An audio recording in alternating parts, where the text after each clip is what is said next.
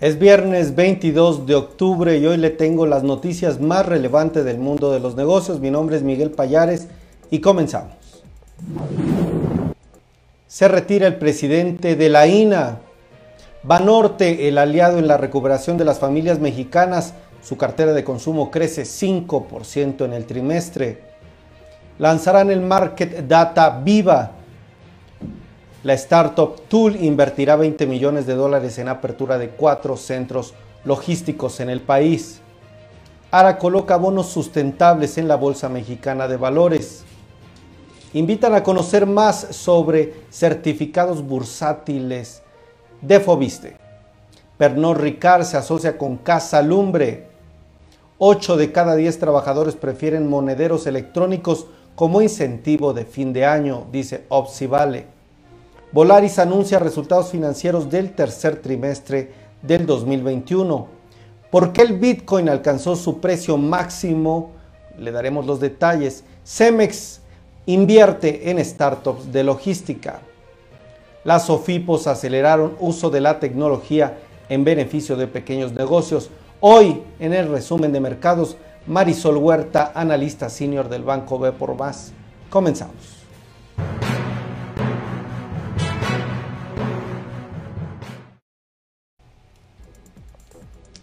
Banorte, además de ser este aliado en la recuperación de las familias mexicanas, está informando que su cartera de consumo creció 5% al tercer trimestre del 2021. En este trimestre la cartera de crédito total vigente alcanzó 813 mil millones de pesos, un crecimiento de 2% en comparación anual. La empresa sigue creciendo, esta institución financiera. La cartera de crédito al consumo que refleja el financiamiento a las familias mexicanas ¿Cuánto cree que alcanzó? 317 mil millones de pesos, un incremento de 5% en el periodo de comparación.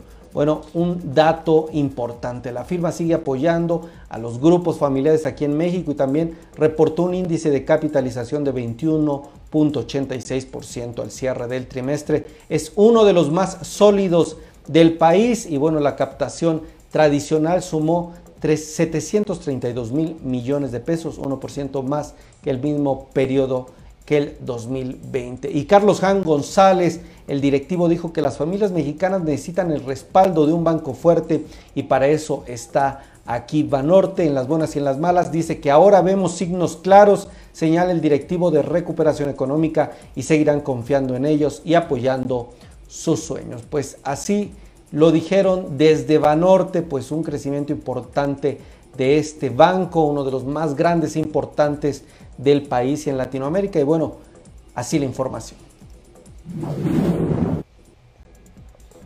La industria nacional automotriz de autopartes está informando que tras 10 años de estar al frente como presidente ejecutivo, el ingeniero Óscar Alvin Santos se retira de este cargo conferido por el Consejo Directivo de la Asociación para atender asuntos propios que se requieren de su entera atención, por lo que ahora el licenciado Alberto Bustamante tomará el puesto de presidente ejecutivo interino de la INA, la Industria Nacional de Autopartes. Esto es porque todos los que conformamos la INA dicen y su consejo directivo le deseamos todo el éxito en esta nueva etapa y además es una manera de agradecer su valioso legado al ingeniero Oscar Albi. Pues cambios en el sector automotriz en medio de este sexenio.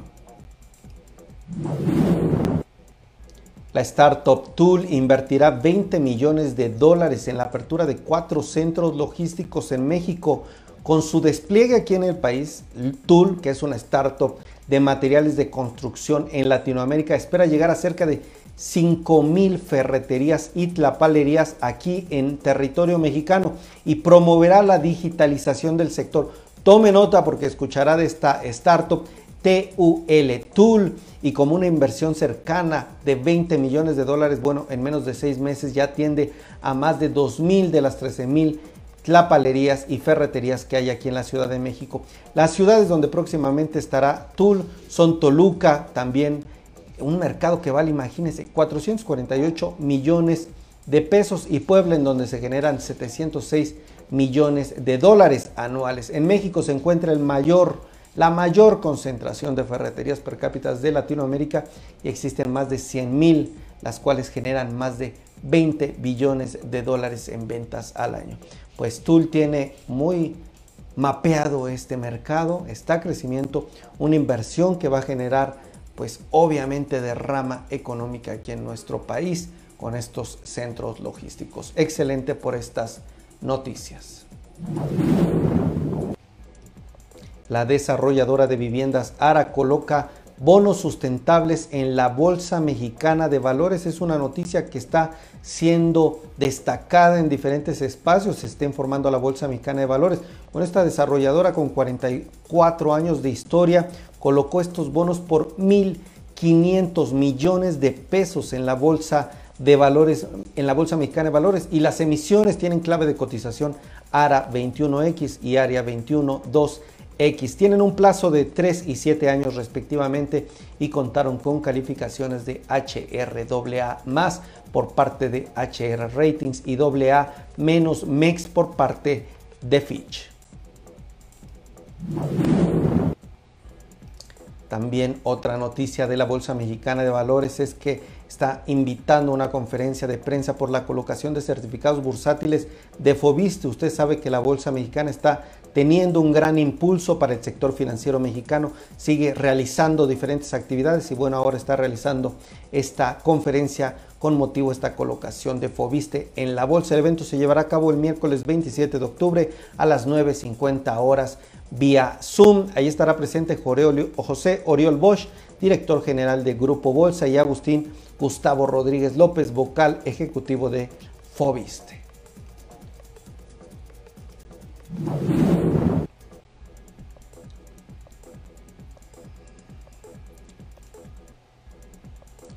Hago una pausa en este momento para agradecer a las personas que están por aquí comentando. Gracias María de Los Ángeles, Logos Creativo, Marta Claudia, Adriana por estar aquí presente. Les mando un fuerte abrazo. De verdad, gracias. Y aquellos que nos están viendo, pongan el número uno si es que nos acompañan, por favor, saber que están aquí presentes. Pernod Ricard se suma, se une, forma una alianza con Casa Lumbre. Esta firma Pernod Ricard se está asociando en dos de sus más recientes lanzamientos en la categoría de whisky y licores a nivel mundial.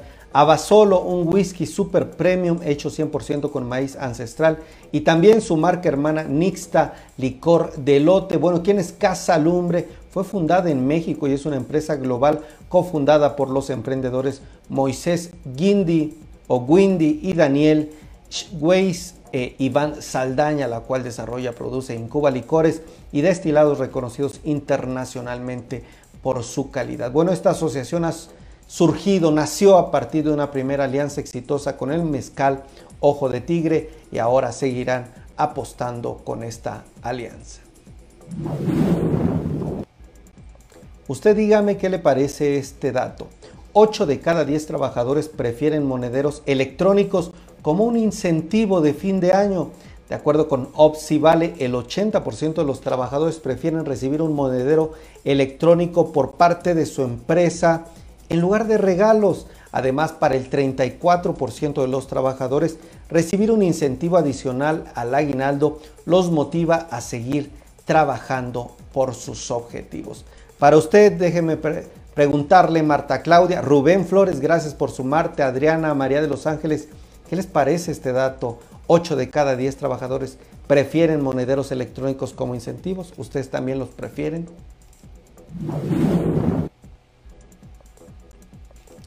Polaris está anunciando los resultados del tercer trimestre del año. La, la, firma informó a la Bolsa Mexicana de Valores que sus ingresos operativos totales se ubicaron en 12 mil millones de pesos, un aumento de 35%. Los ingresos totales en términos de asiento por milla disponible aumentaron 12%. Los gastos operativos totalizaron 9.600 millones de pesos y la utilidad neta se ubicó para Volaris en 1.515 millones de pesos con un margen neto de 11.8%. La razón deuda a Wafida fue de 2.8 veces el nivel más bajo en la historia de Volaris. Una empresa que está sólida, que está creciendo en medio de esta pandemia. ¿Por qué el Bitcoin alcanzó su precio máximo histórico? Bueno, la firma Binance, el ecosistema blockchain y que además es un proveedor de infraestructura de criptomonedas, realizó un estudio con este título y bueno, explicó que este acontecimiento se debe a la aprobación por parte de la Security and Exchange Commission, la SEC, allá en Estados Unidos, de un fondo de intercambio de fondos futuros en Bitcoin en los Estados Unidos, lo cual representa un logro para el mundo de las criptomonedas y le abre aún más las puertas a esta nueva era financiera. Pues así las cosas, un movimiento por allá en Estados Unidos y Binance, esta plataforma, está dando seguimiento puntual al Bitcoin.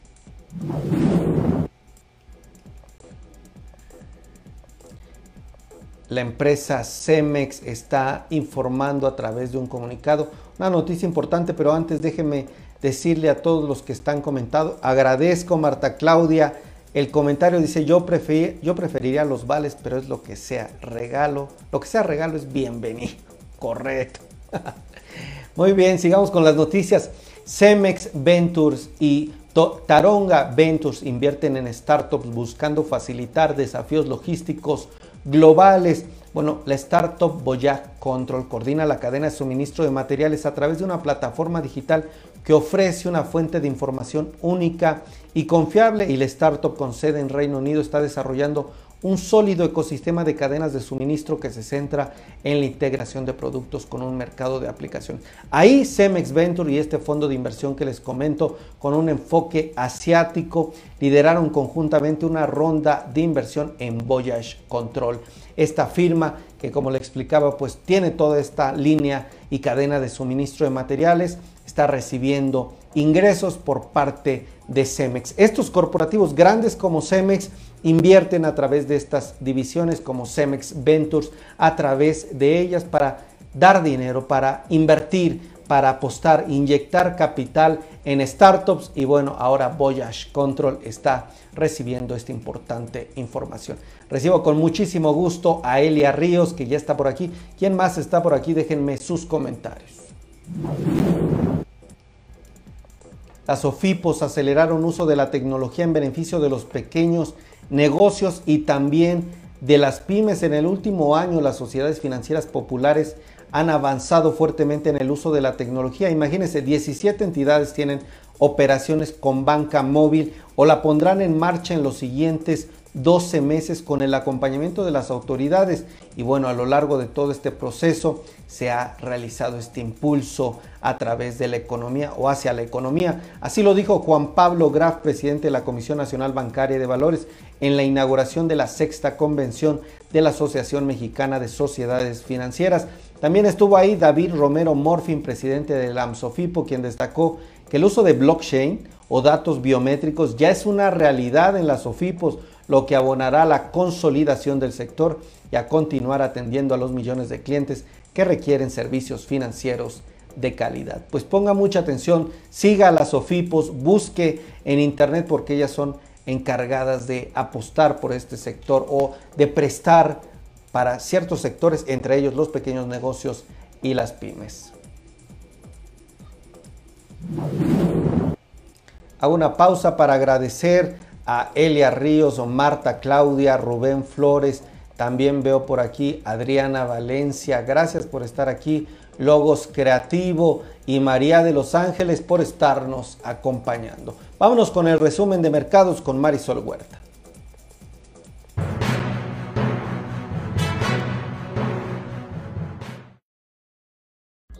¿Qué tal amigos? ¿Cómo están? Buenas tardes. Bueno, pues aquí dando el balance semanal de las operaciones financieras.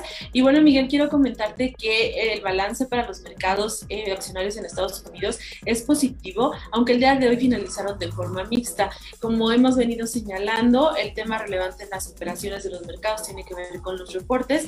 Y bueno, el día de ayer hubo cierta presión por algunos reportes, sobre todo de la parte tecnológicas, en donde Intel eh, reveló que había tenido algunos problemas. El tema que habíamos estado alertando acerca del suministro de insumos eh, fue uno de los factores que motivaron una pequeña caída, sobre todo en la parte de las acciones tecnológicas y también para empresas como Apple, como Facebook, eh, Snap cayó de forma significativa y tiene que ver con problemas de regulación en materia de publicidad. Entonces, bueno, estos fueron como los eventos negativos de, de la jornada de hoy, pero te, como te comento, el balance en general trae buenos números, trae niveles máximos tanto para el Dow Jones como para el Standard Poor's y todos estos muy guiados de estas buenas perspectivas que se han venido generando en los reportes.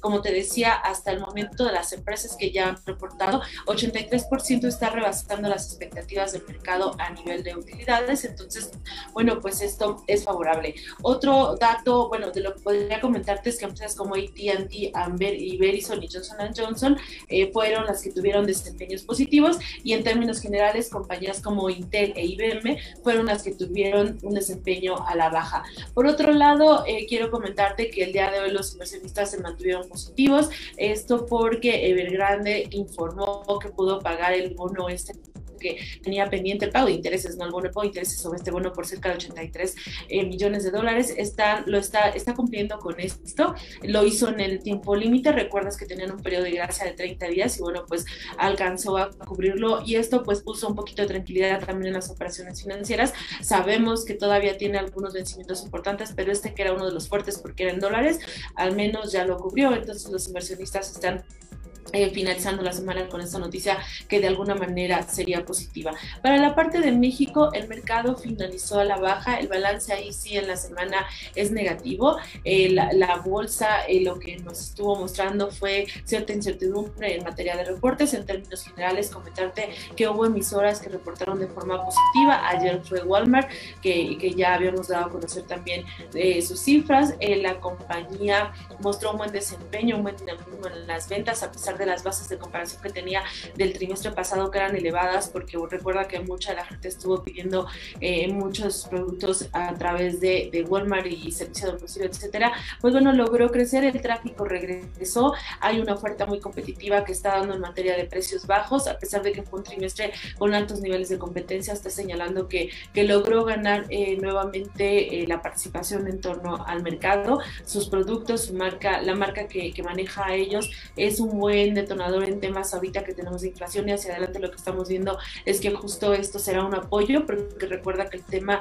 esencial para los siguientes meses va a ser el desempeño de la inflación. Y bueno, pues empresas como Alpec y como la compañía Alfa eh, también reportaron favorablemente y aquí lo que destacó fue que subieron sus guías de crecimiento para este año. Entonces, bueno, pues eso también luce alentador para, para el tema de los mercados. Y de forma neutral tenemos el reporte de Banorte en términos generales, aunque fue un reporte, no fue tan espectacular aquí de la compañía eh, lo que se está señalando es que tuvo una, un crecimiento en la carta de crédito del 2% y el banco estaría beneficiándose del incremento de las tasas de interés que vienen hacia adelante. En cuanto a otras compañías, también fueron algunas empresas como eh, Prologis o Danos, reportaron sus cifras. Importante para el tema de, de, Danos, por ejemplo, que es la que tiene a todos los centros comerciales, es que no se ha notado una recuperación total eh, en, después de la pandemia entonces, bueno, el, segmento que tiene que ver con, con todas estas oficinas y con todo lo que tiene que ver con los negocios comerciales permanece en niveles bajos, pero bueno, pues está teniendo un mejor desempeño. Y bueno, pues eh, lo que se va a estar esperando para la siguiente semana, nuevamente mucha atención en cómo estarían las compañías dando a conocer sus cifras. Eh, la, para la bolsa en México sería la financiación de reportes el día 28 y bueno, para Estados Unidos todavía va a haber algunas semanas más porque todavía no vamos a la mitad en materia de reportes corporativos. Estarían reportando 165 emisoras en Estados Unidos la siguiente semana, pero esta semana al menos fueron como 80, entonces realmente todavía unas dos semanas más eh, que vamos a ver el impacto para las empresas de Estados Unidos. Y con esto a lo que me refiero es que los inversionistas van, a seguir muy pendientes de esto y van a ser los temas que van a estar eh, la siguiente semana siendo nuevamente tema de conversación y tema de atención por parte de los inversionistas. Y pues este sería el resumen, el balance semanal de las operaciones como te repito, positivo para Estados Unidos, negativo para México. Y pues bueno, pues muchísimas gracias y que tengan muy buen fin de semana.